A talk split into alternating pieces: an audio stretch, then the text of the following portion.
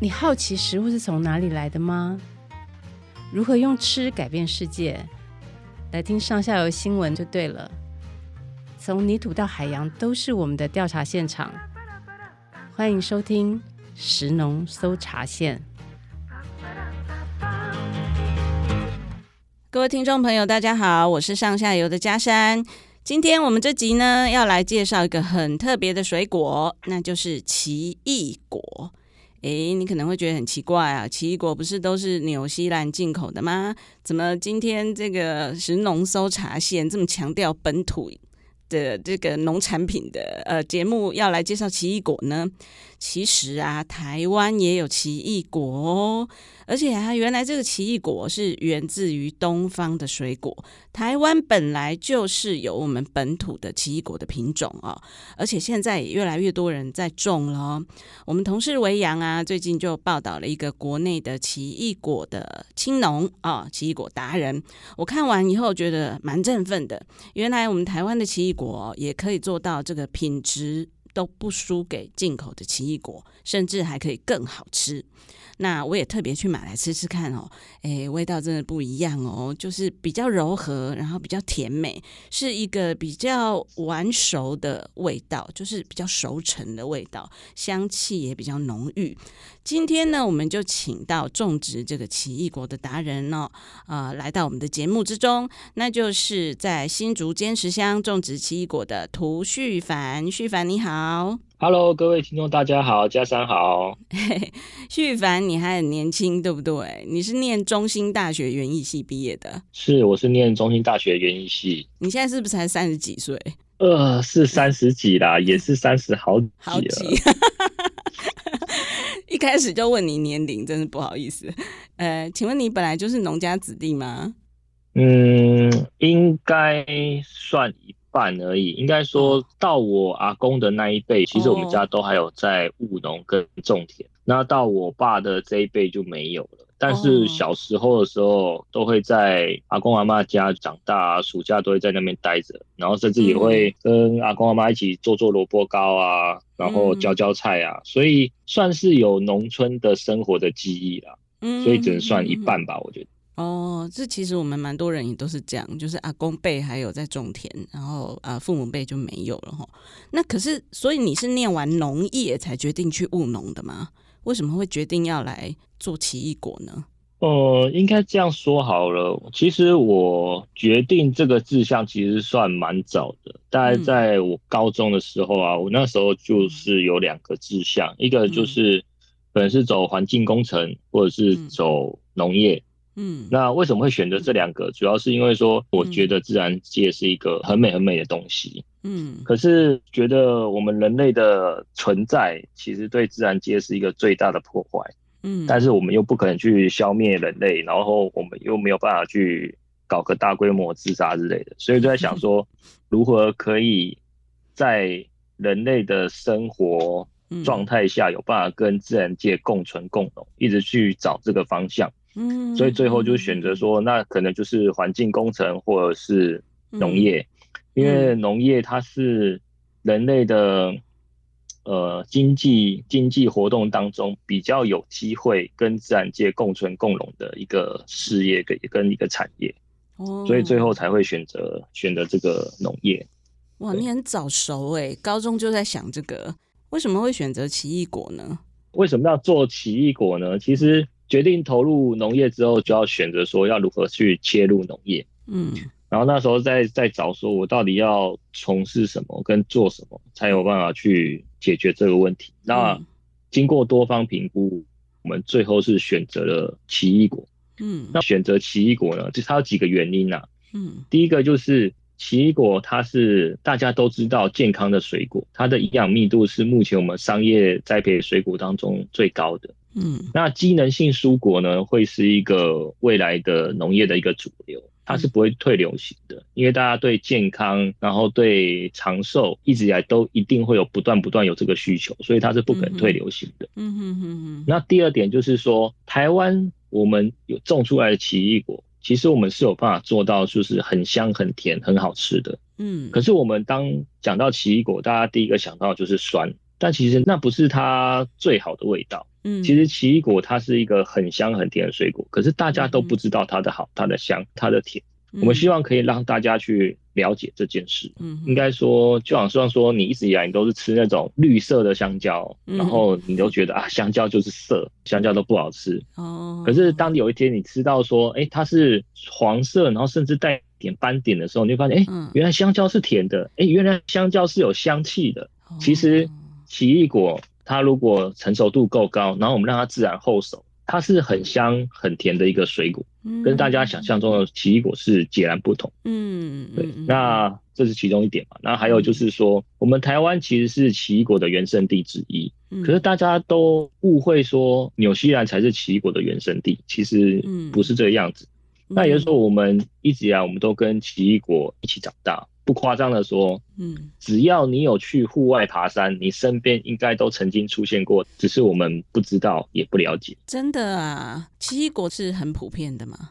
蛮普遍的，它在台湾的分布啊，从海拔五十公尺到海拔两千三百公尺都有。哦，对，所以它分布其实是算蛮广的。当然，它还是有集中分布的热区啊，但是它其实是一个分布算蛮广的一个原生植物。嗯，那这也是其中一点啊。那还有另外一点，就是在说，其实种奇异果啊是有机会对台湾的环境跟对台湾的水土保持是有帮助的。因为我们台湾山区现在种最多是什么？短期叶菜、高山茶。对，那短期叶菜它的根系大概就是地下三公分左右。嗯，然后它大概每两个月到三个月，它就要翻耕一次。嗯，那土壤一直是处于一个松动状况之下。嗯哼，那我们台湾就是会有台风，会有地震，会有豪雨，所以你土石一直松动，而且又没有植株去覆盖，没有根系去绑护这些泥土。嗯，所以下大雨豪雨的时候，土石流就是在所难免。可是其实我们台湾山区早期啊，大部分是种水果的，是种果树的。嗯，那如果我们今天在种奇异果或者种其他果树的话，嗯，其实对山区的水土保持是相对有益的，嗯，跟相对是好的。为什么？因为你果树种下去的话，嗯，它们的根系其实都很深，它们的根系都是用几层楼来算的，嗯，以奇异果来说，它的根系最深可以到地下三层楼，就在十公尺左右。那你种下去之后，果树的经济栽培寿命啊，基本上都是。用几十年在算的啦，那以奇异果经济栽培寿命来说，七八十年是不是问题？那也说在这七八十年的过程之中，我们不会去常常这个翻耕它，因为你翻耕树就会死嘛。对，不会常去常常的翻跟它，然后它根系跟土壤的抓附性也会比较好。嗯哼，那雨也不会直接淋洗跟冲刷土壤的表面。嗯哼，那如果我们再用草生栽培的话，它对整个土壤的维护啊，还有抓地力啊，会就又又会再更好。所以如果在山区种奇异果，而且是利用草生栽培去种奇异果的话，嗯，它整个。呃，物理像、菌像、植物像、动物像，其实都会变得更好，嗯、会更丰富。嗯哼，所以相对来说，对高山环境是会更好的，嗯，是有加分的。是，嗯、当然还有另外一个原因，另外一个原因就是当初想要改变农业的一个理想，嗯，就是我们台湾是资本主义社会，那我们的土地是可以私有。嗯，那可是资本主义下，就是我们通路商会越来越大，那他们就会最后会变成有点类似寡占的这种感觉。嗯，通路他们会越来越大，越来越集中，可是我们的土地会越来越小块。嗯，那栽培的农民可能就是每个农民可以栽培的单位面积就越来越小。嗯，所以造成说，假设这通路底下一个商品，它可能有十个或是一百个农友，他都在提供他同一个商品。嗯，那今天假设有一百个农友，他跟二号农友说，哎、欸，一号农友降十块，嗯，你要降多少给我？嗯，那他跟三号农友说，二号农友降十五块，你要降多少给我？嗯，对，那如果这样的话下去的话，其实农民根本就没有所谓的谈判空间，为什么呢？嗯，因为如果没有达到那个通商理想的价格的话，嗯，他就会说，那我就不要收，要不要收？假设是一百个农民，他对其中一个农民说，我我完全不要收购你的东西。对通路商来说，他只是损失了百分之一，他还有百分之九十九是可以供货的。可是对那个农民来说，就是损失的是百分之百。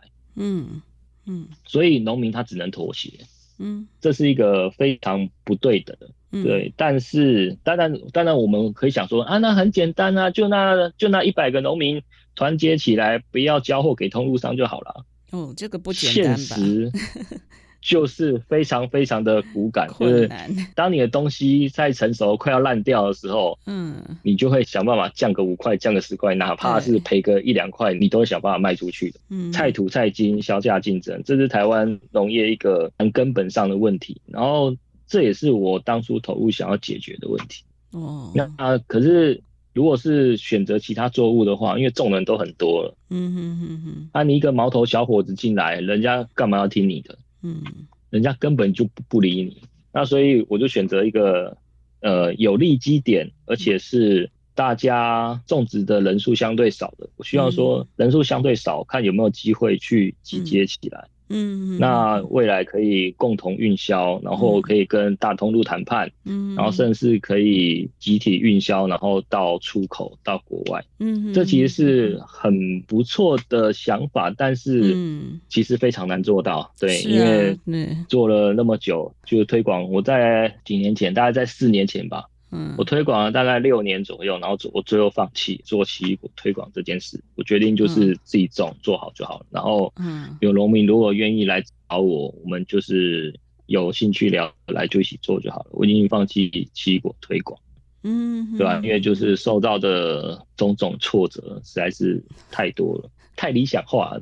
整体来说，奇异果还是有非常大的好处跟利基啊。因为你想想看，台湾人这么喜欢吃奇异果。对呀、我们台湾。奇异果是世界第三大进口国，然后奇异果人均消费是世界第一，真的、啊？对，人均消费世界第一。所以，我们台湾是世界上最爱吃奇异果的国家，可以这样说。最爱吃奇异果的人民吧？的人民。OK，那那我们可不可以先了解一下台湾的原生的奇异果到底是什么样子？它原本是长在呃，你刚刚说五十到两千三百，那它到底是在北中南哪些地区啊？然后它是什么品种？那跟纽西兰品种是不一样的，是吗？原生种跟纽西兰品种当然是非常不一样啊，因为纽西兰它有在世界各地种，然后它在那边有做品种的培育，所以它出来的种大部分都是商业栽培种或是选育的种这样。嗯，那台湾的分布从南边到寿卡，然后到宜兰的思源垭口。对，它大概是两千三百公尺。那品种的话，主要是有几个，但是因为它可能会有剑圣杂交，或者是它有彼此在野外杂交，所以目前还没有人去做一个比较系统性的基因定序跟分析。嗯对，所以只能说大概应该是有五种的。嗯，那它像是现齿猕猴桃，然后阔叶猕猴桃，嗯，然后还有台湾杨桃。然后还有软枣猕猴桃，嗯，然后还有像什么？还有像红金猕猴桃，对，哦、那就是会有这些种类。那你在种奇异果，奇异果好种吗？就是它算是我们原生的植物，理论上应该是适应性蛮强的，是不是？栽培过程有没有要注意什么事情？如果你是种台湾原生种的话，嗯，其实适应性是很强的。嗯，那像我们的栽培来说，我们地下部都是台湾原生种。嗯，那我们在地上部在结果的枝条，我们会把它变成所谓的商业品种。原因在于说，地下部如果选用台湾原生种的话，其实它的抗病性跟它的气候适应性是非常强的。嗯，那我们在不同的海拔又会给大家建议说，不同的原生种。举个夸张一点的啦，就是我们在山区啊，有一个很优势的品种叫做台湾杨桃。嗯嗯，就是杨妹妹的杨。嗯，然后很多农民呢，就是他们为了要种高丽菜嘛，他们就会拿除草机去砍，然后发现奇怪，这怎么都砍不死。嗯，就是怎么砍，它明年还是又再长出来，又长出一大丛来。哦。甚至他们用除草机去浇它，去淋它，就是想要想要把它弄死。可是常常过个一年，嗯，它又在自己又在重新长出来，长起来。哦，生命力。所以它在对它在环境的适应性跟嗯生命力上其实是非常强健，这也是我们看好它跟选用它的原因。就是下面砧木的地方用这个台湾杨桃，然后上面再嫁接商业的品种。我们在比较中高海拔上去，我们是这样。那这样子病虫害多吗？需要喷农药吗？哇、呃，这又牵扯到说怎样多叫多啦。嗯，嗯，就是怎么样的危害嗯，我们会认为说它是很多的危害。嗯，对啊，就好像你的财产损失多少叫多，有些人损失个十块他就很多了，他说、嗯、哦。一毛不拔，我这样，我我我一块钱都不想损失。嗯哼哼。那有些人损失个一万两万，他说啊，没关系啊，就当做乐捐吧。嗯，对。所以怎么样叫多，怎么样叫少，其实是蛮难论定的。看你把标准放在哪里，对不对？对啊，就看你把基准放在哪里。那像我们栽培来说，我们主要的目的跟理念，主要是说是可以做到环境永续，跟大家可以共存共荣。嗯。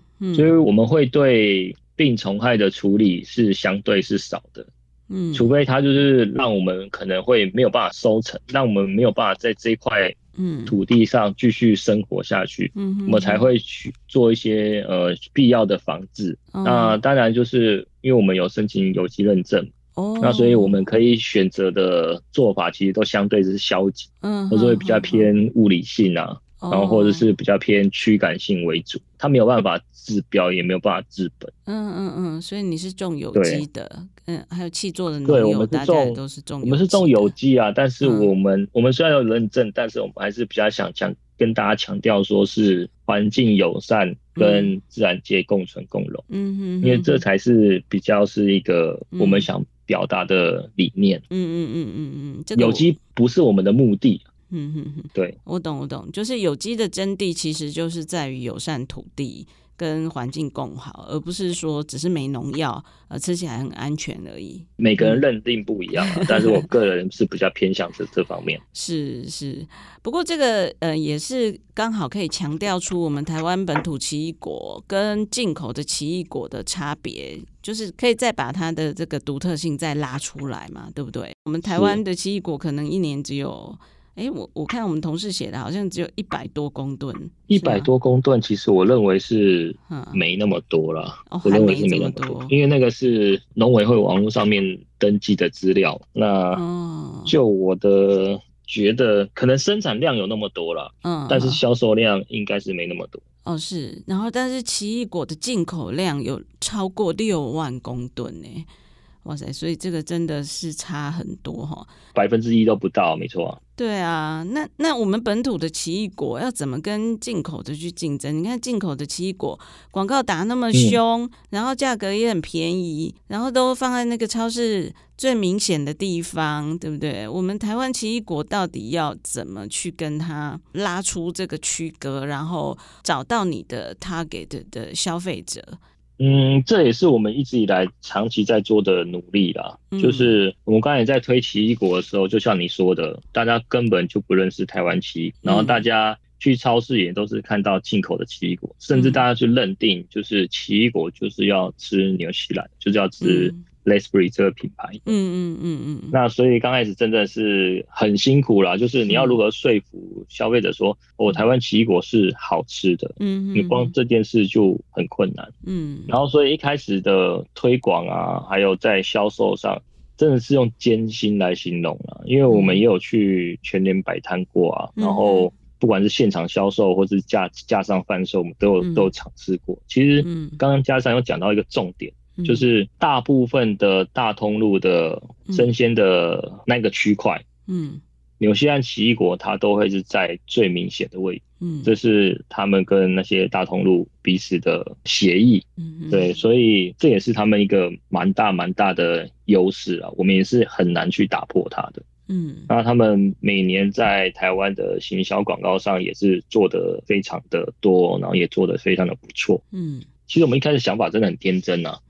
想法就是说，哦，大家都认识奇异果嘛，那我们是台湾的奇异果，那大家也认识啊，就不用再重新介绍了。嗯，结果完全不是这样想的，事情不是像憨人想的这么简单。对，大家看到哦，台湾奇异果为什么要吃台湾奇异果？台湾奇异果不会比较好吃啦，那台湾奇异果一定比较酸啦，那台湾奇异果一定比较难吃啊，啊，台湾的水果就是又难吃又贵啊。对，真的我没有骗你，就是嗯，大家对水果讲到水果这件事哦，嗯。大家都会认为进口的比较厉害，嗯，苹果就是富士，水蜜桃就是要和歌山，青生苹果就是吊打台湾。对，在温带水果这个部分的确是有这个迷思。送礼就是要送进口的水果，你送台湾水果就 low 掉了。嗯哼哼，你们仔细是去思考，其实哎，欸嗯、好像成长过程蛮常会有接触到这种讯息跟思维。嗯，对，所以为什么台湾的山区最后那些果树都会砍掉，然后最后都变成短期叶菜跟高山茶？其实也不是没有原因的啊，大家也是要在山区糊口饭吃嘛。就是水果真的很难跟进口的竞争啦，尤其是这些温带的水果，梨子啦、桃子啦、苹果啦，所以我们可以看到高山地区的果树的面积也都渐渐的在变少，然后的确很多就变成像旭凡说的是高丽菜哦，呃，一直翻耕，一直翻耕，所以整个山头也是破破烂烂这样子。所以你选择奇异果真的是很有勇气耶，就是你是逆流而上这样。那时候太理想了。真的，但是我觉得你真的有走出一条路啊！因为当我在吃你的奇异果的时候，我觉得，哎，我好像真的有吃到了一个真正这个水果的风味，我终于吃到一个。真的有熟的奇异果，就像对啊，就是哦，因为我本身不是很爱吃奇异果，你知道吗？就是可能我自己的本土意识太强烈，我都不喜欢吃进口的水果。然后再来是就是奇异果，我真的觉得酸，就是我没有那么爱。对，那可是呃，因为我们同事去报道了你这一篇嘛，然后我就想说，我应该要买来吃吃看，这样。然后我就买来说，其实哇，也是每一颗都超漂亮哎，然后呃，每一颗也都硬硬的哦，不是说哦就软软烂烂熟熟的这样子，不是哦，也是很扎实的感觉。然后放个几天，它才慢慢变软这样。但是据说你这个其实都已经是到了九分熟才采下来，是吗？这应该蛮困难的吧？你要农民要等到九分熟才可以采，然后这个熟了以后，等于说你的储运时间就变短了。这个成本也会拉高，这个到底是呃怎么样定位的？其实我们那时候就是在开始了解完奇异果特性之后，嗯、我们觉得奇异果它可以做一些不一样的操作啦。嗯、那像纽西兰来说，他们就是比较早一点采收，然后比较早采收的话，它的储藏寿命是可以比较长的。然后再搭配一些采后的处理，它可以甚至供货到八个月到十个月。嗯、那可是这样的话，它就必须要牺牲掉它的美味。那我们希望说，我们就反其道而行，我们就做它没有办法去做的事情。请问一下，纽西兰奇异果是怎么来？坐船来的吗？要坐多久？大部分都是坐船来的。哎、嗯，我记得好像蛮快的，应该一个多礼拜吧。一个多礼拜哦。对对，船运时间大概是一一个多礼拜。嗯，但是因为他们要长期供货，我是都这么比喻的啊。嗯，他们就是比较像是蜡烛，嗯，它点完之后可以让你燃烧一整个晚上，嗯，可是它就是一个恒定的光源，嗯。那我们台湾的奇异果呢，像我们自己的奇异果做到九分熟，然后又让它自然完熟，嗯，它的风味就很强烈，它的呃糖酸比就是非常的美味。它就比较像是烟火，嗯、它可以品尝跟供货的时间就是很短暂，嗯嗯嗯嗯，它像烟火一样咻，稍纵即逝，嗯、但是大家大家心里印象就是哦，非常的漂亮，嗯嗯嗯嗯嗯，这是我们跟它定位的不一样。那当然。这也是经过我们很长期、很长期的推广，然后大家渐渐知道说有台湾奇异果，渐渐、嗯、知道说台湾奇异果怎么吃。是，那也越来越多人看过相关的报道，知道说台湾奇异果是怎么样的事情，然后知道奇异果它是可以后熟的。嗯，对吧？因为我们的奇异果，因为采收深度都比较高，所以它后手的速度就会比纽西兰奇异果的速度来得快。嗯，不过其实我在家里也放了好几天，就是我感觉它的除价寿命也没那么短啦。就是比起我们买香蕉好了，其实大概也是这个时间嘛，是对不对？就是如果正常的台湾水果，大概我们印象中那放个一个礼拜。好，就是看要不要冰嘛，放有冰的话又可以放更久，对不对？所以我觉得是还好，只是说台湾人可能在买进口奇异果习惯了，他也许会觉得，哎，台湾的好像比较不耐放这样而已。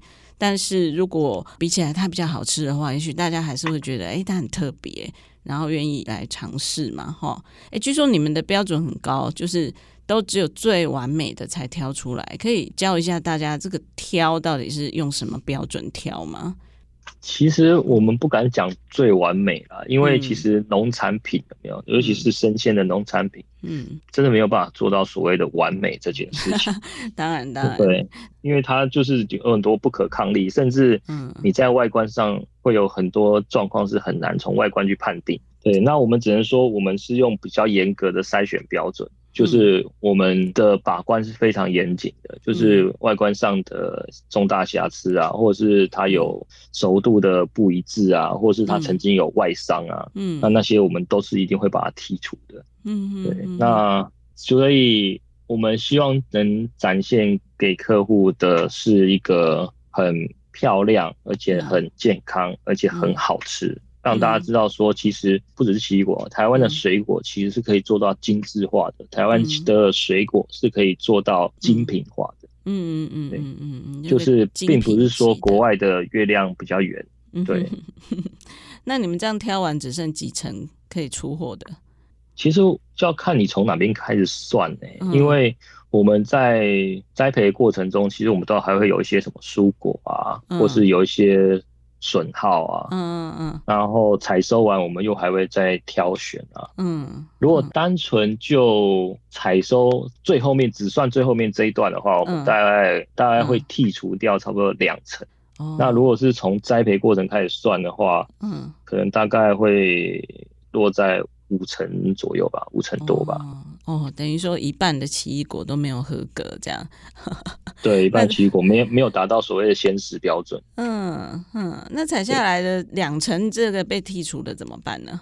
两成被剔除的就要看它的状况啊，它如果状况是比较好的，嗯，就是几乎跟鲜食没两样的，就是我送到加工厂，加工厂的都会说啊，这个东西怎么可能是拿来加工的那种等级？哦，那种等级的话，我们是拿来会会拿来做果干，哦，然后或者是做一些其他的加工品，嗯，对，那当然还是会有一些，就是它已经软了，或者是它已经没有办法再去做加工，嗯，那种的话。只要有外伤、有感染余力的，我们就是堆肥掉啊。Oh. 那如果它只是在树上，可能因为它在树上的地头它的损伤，嗯、所以造成它在树上开始软。嗯，那那些的话就是跟亲朋好友就是一起分享的。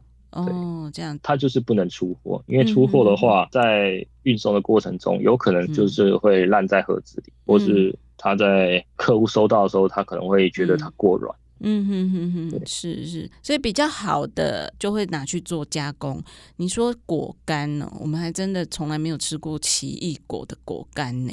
连看都没有看过哎，对啊。然后我看维扬写的，你们还有做奇异果酒，还有做奇异果爆米花，觉得好好奇，好想吃哦。就是我觉得你你很努力的在做加工这一块，因为一般的规模比较小的果农当然是不太可能做这件事情，除非是真的很有心，或者是规模比较大的，然后比较有创意、比较有想法的，他想要去做加工哈。可是加工其实是很重要的，对不对？对卖生鲜的水果来说的话，如果有加工这一块当做后盾，那就比较不会哦，全部鲜果的压力那么大哈。那你是怎么发展加工这一块领域的呢？可以跟我们分享一下吗？嗯，其实我是这样说啦，就是大部分的农民他们都不会想要做加工，会想要做加工的时候，嗯、通常都是。滞销跟崩盘的时候才才会做加工，对。对，但是我们的想法就是比较不一样，因为还是回到投入农业的初衷嘛，嗯、我们希望可以为台湾农业贡献些什么，嗯、或者对台湾农业有一点点。留下些参考的价值。嗯嗯嗯嗯。那所以我们一直以来，虽然说我们奇异果都是处于一个玩销的状况之下，就是我们都可以预购，嗯、都可以玩销。嗯。但是我们还是希望，就是可以让奇异果的路可以走得更远。嗯。让奇异果的通路可以更宽，嗯然后让更多的人认识台湾的奇异果。所以，我们每年都会播大概百分之十到百分之二十的鲜果拿来做加工品的研发，嗯，跟加工品的制造。嗯，其实这也要说，就是大家都是每次崩盘的时候，对，甚至我们的政府也是崩盘的时候才会想到说啊，我们现在要紧急启动，没错，就是农产品加工。都已经来不及了，对不对？也不是说来不及，其实不是来不及，嗯，一定来得及。可是问题是。我们想一件事就好就好了。今天你做菜，你有可能第一次做就成功就完美嘛？嗯。而且你一次要做个一万人份，嗯嗯。可是你第一次做那道菜，嗯。好，更何况你还没有食谱，你是重新研发一道菜。嗯哼，对，那所以你要第一次就研发，然后第一次就制作成功，嗯，然后要第一次制作成功推到市场，大家都可以百分之百的接受这样产品，其实是不可能的。嗯嗯，因为没有一个产品刚开始推出的时候，大家就非常的欣然接受。嗯嗯，举个例子好了，智慧型手机当初推出来的时候也是很辛苦啊，iPhone 一代的时候那时候在卖也是很辛苦啊。嗯哼哼，它也是持续了很久，推广了很久，然后大家才开始去认同的。嗯嗯嗯嗯嗯，对啊，所以不是很多东西如果没有给大家去适应，嗯，让大家去知道、去理解，然后市场去慢慢的开通，嗯，其实是就是你真的遇到状况的时候，你要再来再来。再来铺货啊，然后再来希望大家买，嗯、其实是不是那么容易的了？是是。所以虽然说我们做加工，然后我们做研发，然后我们希望就是说，未来有一天，如果奇异果这产品或者是其他的农产品，嗯，他们真的遇到了滞销的话，嗯哼，他们可以可以想说，哎，曾经有个阿呆，他就是做了很多很多的研发。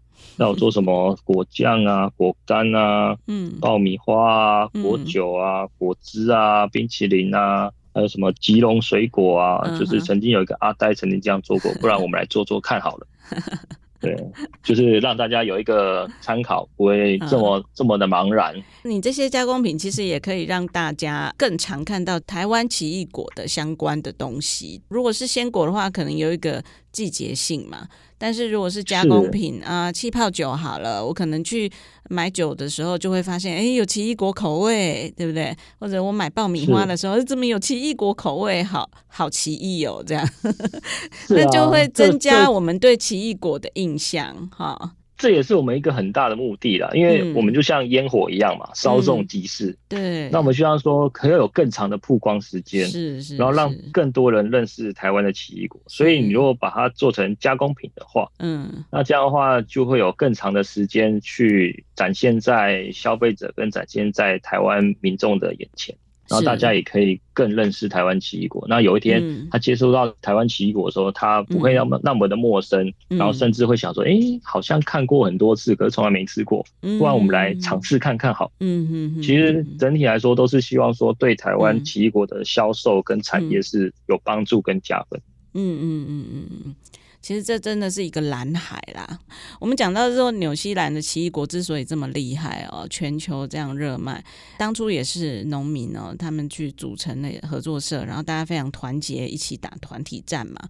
那你这边的话，我我看我们同事写的，其实台湾也越来越多人在种奇异果，然后你其实也有这样的想法，就是如果大家志同道合的话，几个农民呢，大家也可以一起来打。台湾奇异果的团体战哦，也许可以杀出一条血路这样子。那对这个产业，呃，你有没有什么观察跟建议？就是最后我们做个总结。其实以前是都说过了，不过现在是有点半放弃了。嗯，这样说好了。嗯，纽西兰奇异果，我们现在是看到它成功。嗯，可是我没有看过它纽西兰奇异果在纽西兰这个国家，它它崩盘过两三次。哦，这样啊。是崩盘过两三次之后，大家才愿意团结起来的。嗯，那当然，那那那个国家的风俗民情是两三次了。我不知道我们台湾的风俗民情是要崩盘几次。